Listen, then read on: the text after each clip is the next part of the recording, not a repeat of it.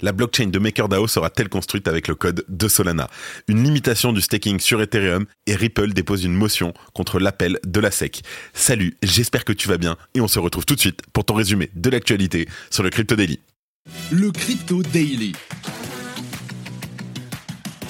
Mon nom est Benjamin Cohen.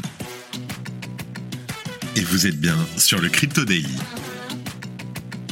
le podcast qui traite de l'actualité crypto, NFT et métaverse. Dans vos oreilles, chaque jour, du lundi au vendredi. Et on commence aujourd'hui avec Rune Christensen, le cofondateur de MakerDAO qui a proposé d'utiliser un fork de Solana pour déployer la future blockchain du protocole NewChain. À quoi servirait cette blockchain et pourquoi faire le choix de Solana On en parle dans quelques minutes. En deuxième news, y aura-t-il bientôt des entraves sur Ethereum? Rappelez-vous, en septembre dernier, il y a quasiment un an, le réseau Ethereum a finalisé sa transition du Proof of Work au Proof of Stake. En parallèle, les services de liquid staking ont donc connu un essor important. Cette situation engendre des questions sur la centralisation du staking sur Ethereum. Et en dernière news, la joute entre Ripple et la SEC bat son plein. Quelques semaines après avoir perdu une bataille significative devant le tribunal en charge de l'affaire, la SEC entend annuler l'appel. Et c'est sans compter sur la détermination de Ripple d'empêcher le gendarme financier américain d'actionner ce levier. On fait le point dans un instant. Mais avant tout ça, et comme d'habitude, le coin du marché. Here comes the money. Here we go.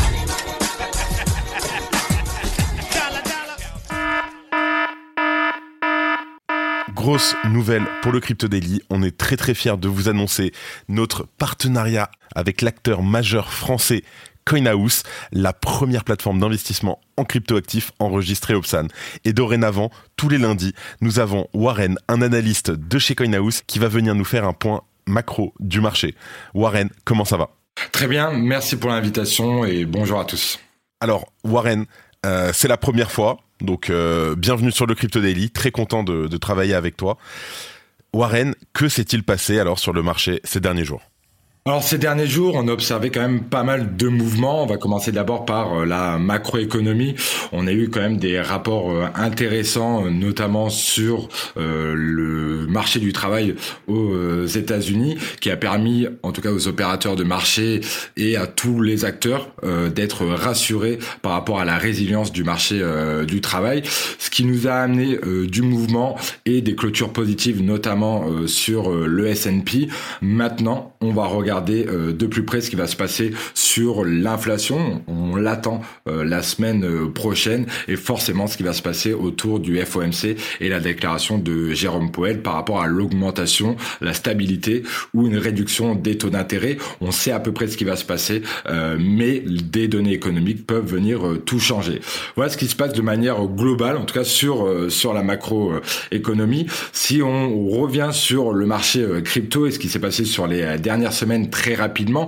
On avait un Bitcoin qui était arrivé jusqu'aux 30 000 dollars dans une zone de distribution. On a été ramené très vite sur le support des 25 000 euh, dollars, 25, 26 000 dollars par rapport à une liquidation de masse que l'on a observé euh, sur le marché euh, des dérivés.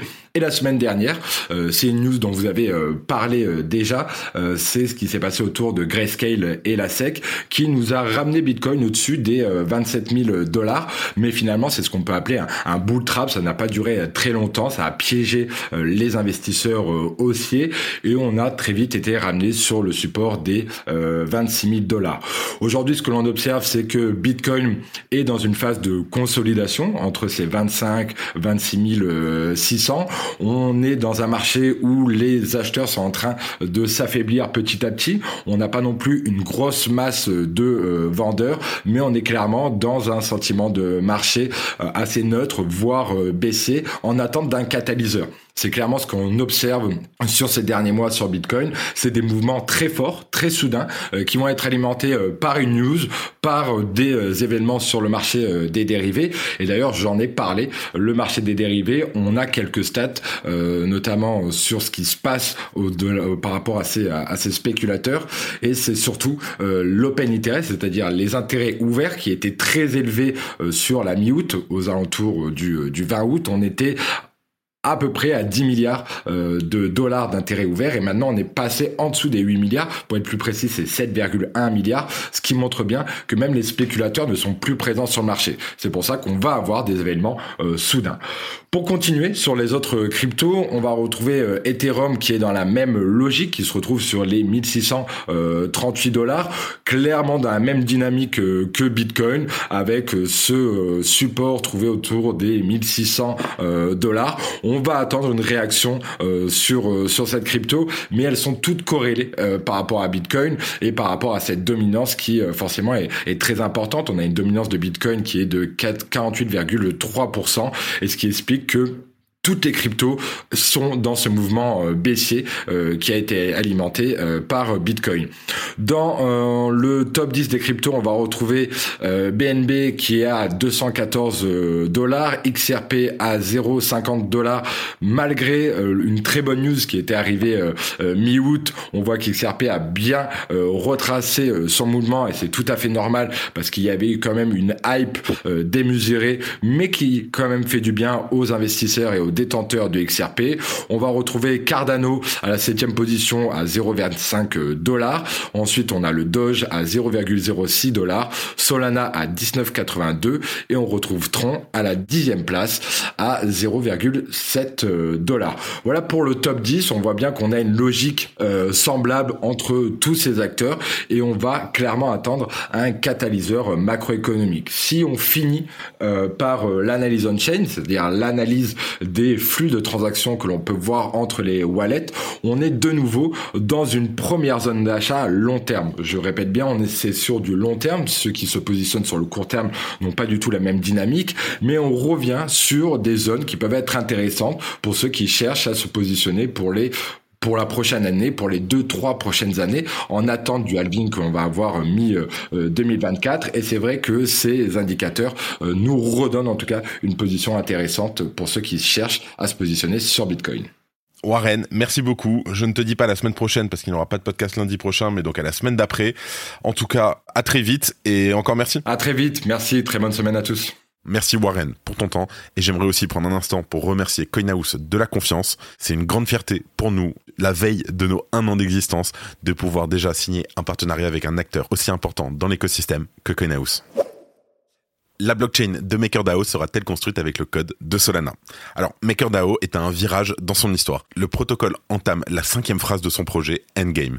Ce projet se caractérise notamment par la création d'une blockchain pour héberger, entre autres, la sécurité de la gouvernance du protocole. Mais en fin de semaine dernière, Rune Christensen, le cofondateur du protocole MakerDAO, a fait une sortie assez controversée. Il a proposé que NewChain de MakerDAO soit implémenté au travers d'un fork de Solana, et ce pour trois raisons. Christensen met en avant la qualité technique du code de base de Solana qu'il considère comme hautement optimisé.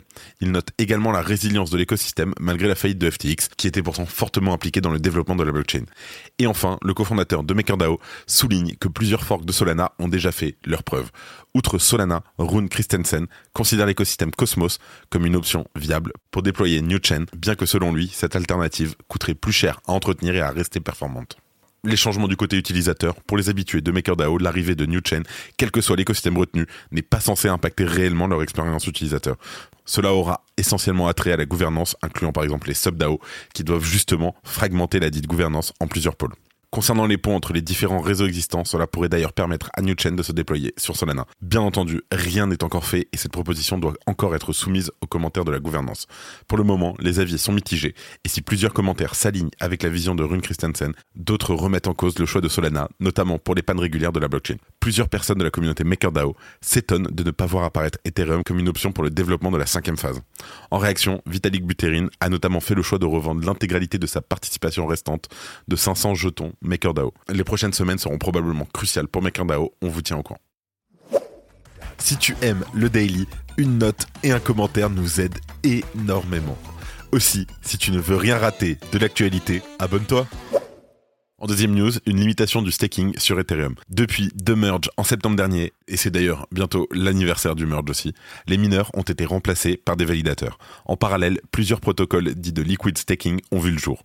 Ces derniers permettent de participer au staking tout en gardant les ETH déposés liquides. Alors, ces protocoles, en fait, ils émettent une version tokenisée du dépôt en staking qui peut être échangée ou utilisée sur d'autres protocoles DeFi. Le 31 août, Superfees a dévoilé un accord trouvé par plusieurs fournisseurs de liquid staking. Ces derniers ont décidé de mettre en place des autolimitations sur les dépôts afin qu'ils ne dépassent pas 22% des parts de marché pour justement lutter contre la centralisation du staking. Il explique que, je cite, C'est ainsi que notre réseau sera couronné de succès, la coordination plutôt que la cupidité, la coopération plutôt que le principe du tout au vainqueur. Parmi les participants, on retrouve Rocketpool, Stakewise, Stader Labs et Diva Staking. Bien entendu, Lido est le grand absent de cet accord. Alors Lido, pour rappel, c'est le principal fournisseur de liquid staking. Le protocole dispose de plus de 8 millions d'Ethers déposés en staking et cela représente 32% du staking sur Ethereum. Malheureusement, et c'est compréhensible, dépasser 30% de staking chez un seul validateur peut entraîner une centralisation excessive. Cette situation peut tout simplement compromettre la sécurité et la décentralisation du réseau. La proposition de Superfees a évidemment été soumise à la gouvernance du protocole Lido en juin dernier, mais celle-ci a été largement rejetée par la gouvernance, avec 99,8% des utilisateurs ayant voté contre la proposition. Et selon la communauté de Lido, ces protocoles ont pris une telle décision justement du fait qu'ils ne détiennent pas autant de parts du marché que Lido. Merci d'écouter le Crypto Daily. Et en dernière news, Ripple dépose une motion contre l'appel de la SEC. Le bras de fer qui oppose Ripple à la SEC est particulièrement intéressant à observer.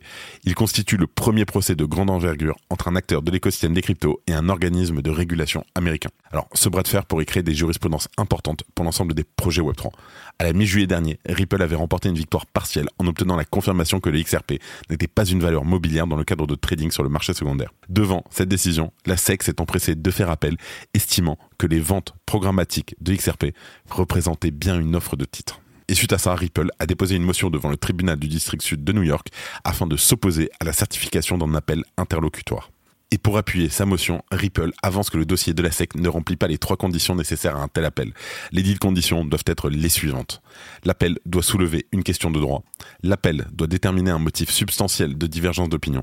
L'appel doit faire avancer sensiblement la fin du litige.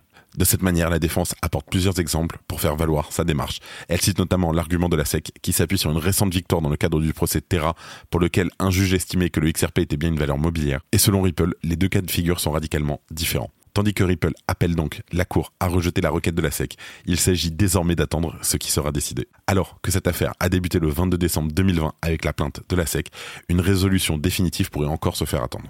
Bien entendu, on vous tient au courant. Et avant de terminer, comme d'habitude, les actualités en bref avec notre partenaire Bean Crypto. Des documents révèlent l'achat d'un yacht à 2,5 millions de dollars pour Alameda Research. Samuel Trabucco, l'ex-dirigeant d'Alameda Research aux côtés de Caroline Ellison, aurait utilisé les fonds de l'entreprise pour l'achat d'un yacht. Le dossier recense également de nombreuses autres transactions, comme les différents cadres d'Alameda Research qui ont reçu chacun plusieurs millions de dollars. D'ailleurs, les débiteurs de FTX à l'origine de ce document précisent que l'ensemble des données ne peut pas être garanti à 100%. Robinhood rachète finalement les parts vendues à SBF. C'est la fin d'un grand feuilleton, ça. Vendredi dernier, la plateforme de trading Robinhood a officialisé le rachat de 55 millions d'actions Hood, acquises un an plus tôt par Sam Bankman-Fried. Celle-ci avait d'ailleurs été saisie par la justice américaine après la faillite de FTX. La SEC est-elle dans une impasse concernant les ETF Bitcoin? Selon JP Morgan, la SEC n'aura probablement pas d'autre choix que d'approuver les ETF Bitcoin au comptant après la victoire de Grayscale dans son procès contre la SEC. L'entreprise précise que toute autre décision semble peu probable et serait très perturbatrice et embarrassante pour la SEC. Le PDG de Gala Games poursuit son cofondateur pour le vol de 130 millions de dollars. Eric Schimeyer, PDG de la startup de jeux Web3 Gala Games, a récemment poursuivi un des cofondateurs de la société Wright Thurston. Il allait que ce dernier a volé 8,6 milliards de jetons Gala au début de l'année 2021 et a réussi à les vendre pour la modique somme de 130 millions de dollars. Et voilà, avant de vous laisser, je veux juste vous rappeler que notre AMA a lieu ce soir avec La Poste. Ce soir à 20h, à l'occasion de la sortie de la marketplace virtuelle Street Art, La Poste nous rejoindra pour un AMA sur le Crypto Daily. Le lien pour participer à cet échange est dans la description. On vous y attend très nombreux à ce soir. Pour ceux qui seront présents, à tout à l'heure. Et pour les autres, à demain. C'est la fin de ce résumé de l'actualité du jour sur le Crypto Daily. Évidemment, pensez à vous abonner pour ne pas rater le suivant, quelle que soit d'ailleurs l'application que vous utilisez pour m'écouter. Rendez-vous aussi sur Twitter et LinkedIn pour d'autres contenus d'actualité exclusifs. Je crois que j'ai tout dit, faites attention à vous, et moi je vous dis à demain. C'était Benjamin pour le Crypto Daily. Merci et à très vite.